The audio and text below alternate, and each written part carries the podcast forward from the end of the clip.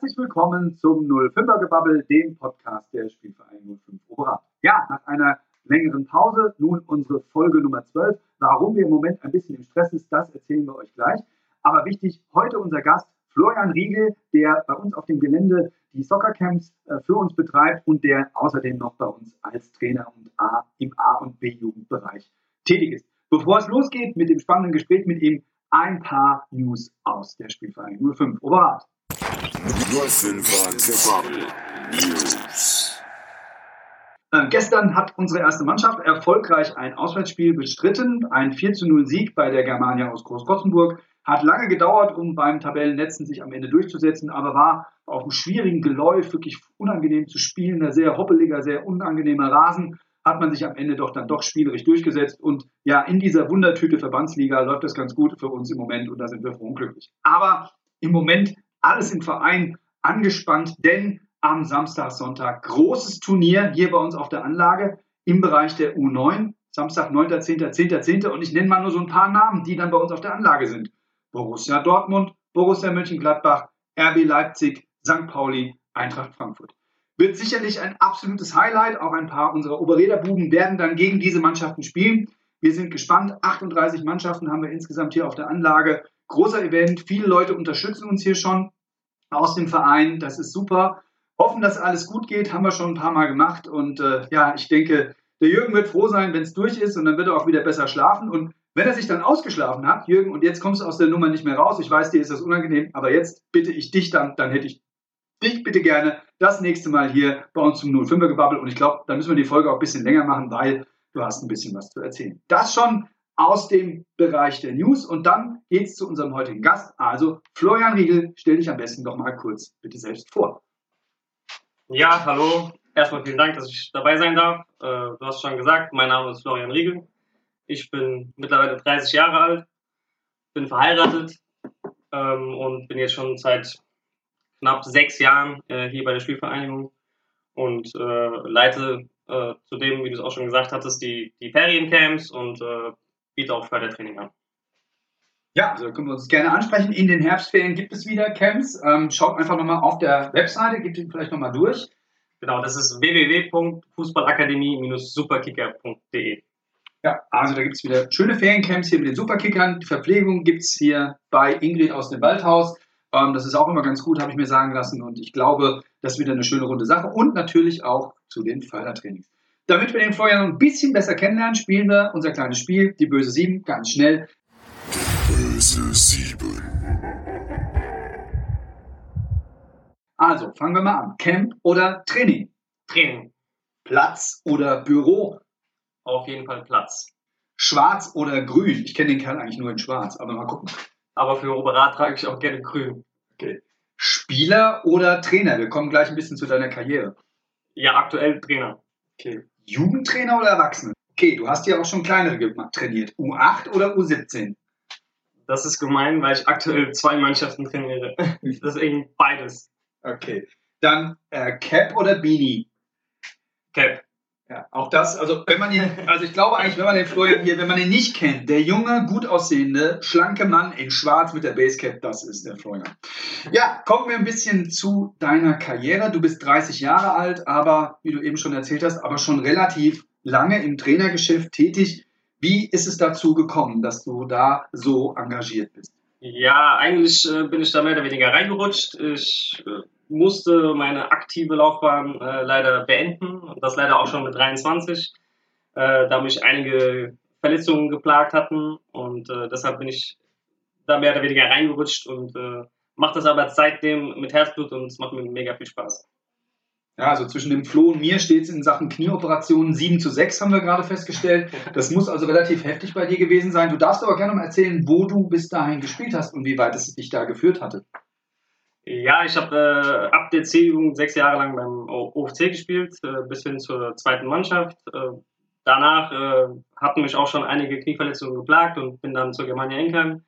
Äh, habe da dann nochmal drei Jahre gespielt, aber auch dort äh, hat mir die Verletzung keine Ruhe gelassen und dort musste ich dann auch meine aktive Karriere beenden und bin auch dort dann in die Trainerlaufbahn reingerutscht. Ja, du sagst in die Trainerlaufbahn reingerutscht. Hat dich das denn in deiner Spielerzeit immer schon, das liest man ja oft, wenn, wenn Leute so aus dem aktiven in den Trainerbereich rein, reinrutschen, dann hört man oft diese Gespräche, ja, der war als Spieler schon immer total interessiert dran und hat sich die Übungen mitgeschrieben oder so. War das bei dir auch so? Äh, tatsächlich nicht. Eigentlich liegt es nahe, dass ich äh, so in diese Trainerrolle schlüpfen würde irgendwann, da auch mein äh, Vater mein eigener Trainer war. Aber da das Ganze bei mir mit so jungen Jahren schon äh, schwierig wurde mit den ganzen äh, Verletzungen, ähm, war, war eigentlich nie der Gedanke daran, dass ich äh, als Trainer durchstarte. Ähm, von daher, äh, eigentlich war es nicht geplant, diese Trainerrolle zu schlüpfen. Okay, jetzt machst du das jetzt schon seit sechs Jahren, bist, glaube ich, doch durchaus erfolgreich. Kannst du auch ein bisschen erzählen, was so deine Highlights vielleicht schon bis jetzt waren. Was möchtest du, wenn man so jung in den, in den Bereich gekommen sind, was sind deine Ziele? Wo willst du noch hinkommen? Ja, also ich bin ja damals hierher gekommen äh, und habe die U11 trainiert, hatte dann einen kleinen Abstecher beim, beim OFC. Wollen wir nicht drüber sprechen? Genau, das lassen wir mal so stehen. Äh, und bin, seitdem ich dann wieder hierher gekommen bin, fünf Jahre am, am Stück wieder hier. Äh, durfte damals auch mit der C-Jugend hier in die Gruppenliga aufsteigen und in der B-Jugend mit hochgegangen. Und seitdem mache ich hier die B1. Ähm, was mir wichtig ist, ist eigentlich eher die Ausbildung der Jungs also egal in welchem Alter. Ähm, und da geht es mir gar nicht darum, dass man immer Erster sein muss oder aufsteigen muss, wobei das natürlich unser Ziel sein sollte. Aber wenn die Ausbildung stimmt, stimmen auch die Ergebnisse. Was heißt für dich Ausbildung? Vielleicht kannst du das ein bisschen für unsere Zuhörer konkretisieren. Das finde ich ganz spannend. Naja, also es gibt ganz, viel, ganz oft das Problem, dass äh, in meinen Augen viele Trainer ähm, eher auf sich achten als, als, auf die, als auf die Jungs selbst.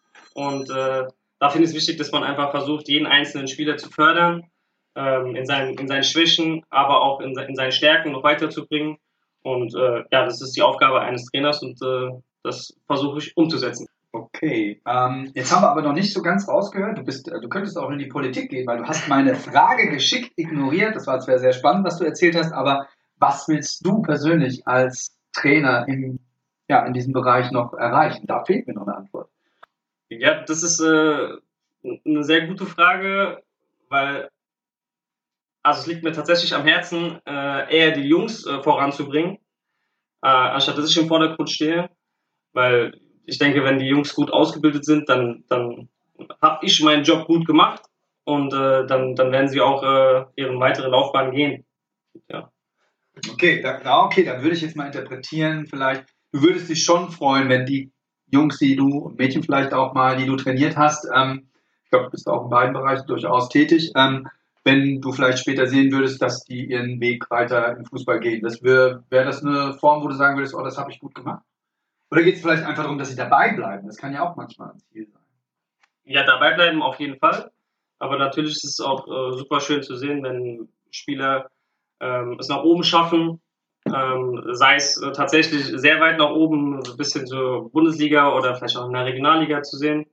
Ähm, aber mich würde es auch schon freuen, viele Spieler hier in Oberat äh, auch in der ersten Mannschaft dann irgendwann. Oder, und da haben wir ja was vor, machen wir jetzt auch mal öffentlich, also nächste Saison definitiv wollen wir wieder mit einer zweiten Mannschaft ins Rennen gehen und ich zähle da ganz stark auf die Jungs aus deiner A-Jugend, die herauskommen, dass wir da was aufbauen können. Nach dem, was du mir formuliert hast, kann ich mir, glaube ich, die nächste Frage fast sparen, aber ich stelle sie trotzdem. Ähm, könntest du dir vorstellen, auch mal im Erwachsenenbereich ähm, als Trainer zu arbeiten?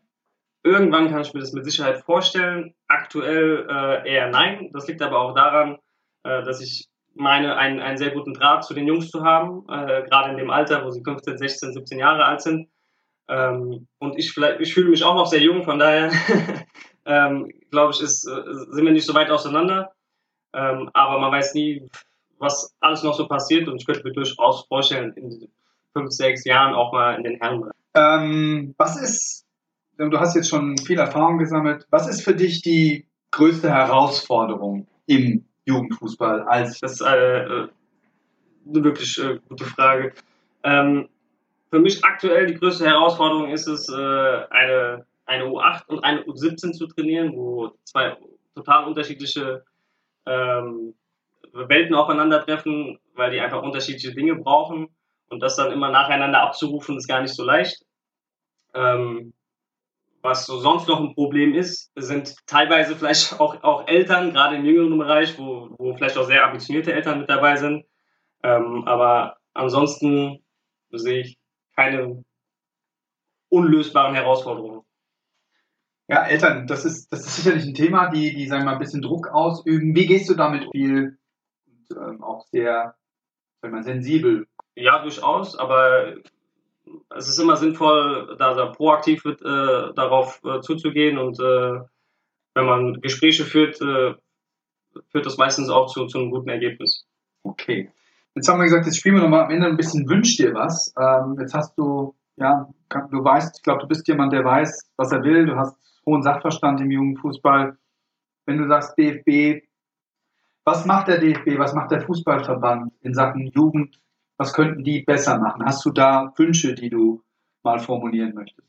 Ja, kurz, kurz und knapp ist es, äh, weil ich habe jetzt äh, auch schon seit längerem meine, meine Trainerlizenz. Mit Sicherheit hat man da auch einiges dazugelernt.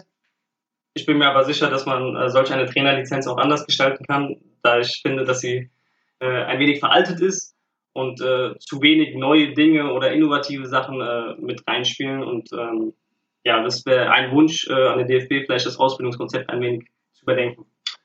Was, das muss ich, da muss ich nachhaken. Was meinst du mit, sag ich mal, alten Elementen und was? Naja, also es, wird äh, wenig, zumindest in meiner Trainerausbildung, äh, auf, auf den Kleinfeldbereich geachtet, äh, wo man vielleicht andere Trainingsinhalte hat. Und da wird halt zu wenig darauf eingegangen. Es wird oft auch nur auf äh, taktische Sachen eingegangen. Und äh, da fehlt es Individualität auch so in, im Kleinfeldbereich, was man mit den Jungs machen kann. Im technischen Bereich, deshalb ist es auch meine Passion, sage ich jetzt mal, auch mit der Fußballschule, da so ein bisschen Technik- und Kreativtraining anzubieten, weil man unfassbar viel machen kann und es den Kindern viel weiterhilft und auch mega viel Spaß macht.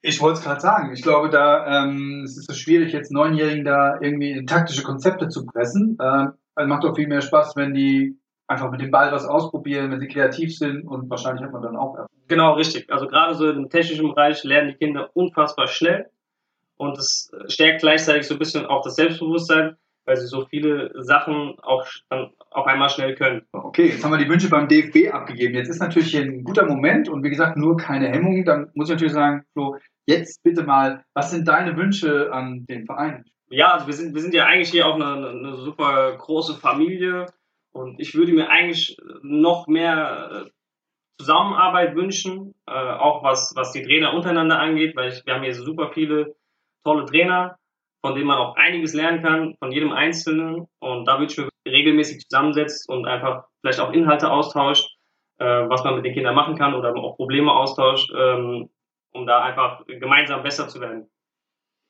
Ja, da hast du, da sprichst du was gut an und ich glaube, das hat man auch vorhin so ein bisschen an, durchgehört. Ich glaube, es ist sicherlich immer eine Herausforderung und jeder Trainer will natürlich auch Erfolg haben für seine Mannschaft. Das ist nachvollziehbar. Man investiert Zeit etc. Aber manchmal ist vielleicht so das Übergeordnete oder das auch dann das Wohl des Kindes äh, etwas, was wir höher, glaube ich, dann äh, gewichten müssen, manchmal als vielleicht den individuellen Mannschaftserfolg.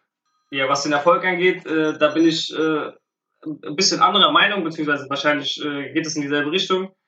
Aber wenn wir Erfolge haben im technischen Bereich mit den Kindern ähm, und nicht auf unseren eigenen Erfolg schauen, sondern dass wir versuchen, die Kinder voranzubringen, dann kommt der Erfolg irgendwann von alleine und das spiegelt sich dann auch auf dem Platz wieder. Ich glaube, da haben wir unterschiedlich ausgedrückt, aber beide das gleiche gemeint. Ja, kleiner Fun Fact, würde ich fast nur sagen. Ich stehe hier neben einem fast fertig studierten Physiker. Das ist, glaube ich, auch relativ ungewöhnlich im Fußballbereich. Und die Frage liegt mir jetzt einfach auf der Zunge. Kannst du irgendetwas aus diesem Studium, aus dem, was du da gelernt hast, in den Fußball übertragen? Irgendetwas? Ja, ich glaube, dass ich äh, durch das Physikstudium auch relativ strukturiert bin ähm, und dass man vielleicht äh, solche Strukturen auch äh, auf dem Platz anwenden kann, gerade vielleicht auch was Spielsysteme angeht oder das Arbeiten an der Taktiktafel ähm, dass das ganz gut vonstatten geht. Und äh, ja, was man aber im Physikstudium auch definitiv braucht, ist äh, Durchhaltevermögen und äh, das brauchst du im Fußball definitiv auch. Und ich glaube, das ist der Grund, warum ich vielleicht auch noch auf dem Platz stehe und nicht äh, den Kopf schon ins Sand gesteckt habe. Super, vielen Dank. Flo, das war eine ganz knackige Viertelstunde heute und genau so war es auch gedacht. Ähm, vielen Dank für deine Zeit. Ähm, wie gesagt, Jürgen, ich freue mich dann auf das Gespräch mit dir. Das machen wir das nächste Mal. Und äh, ansonsten würde ich sagen, dann verabschieden wir uns beide uns jetzt von euch und sagen und tschüss. Bis zum nächsten Mal.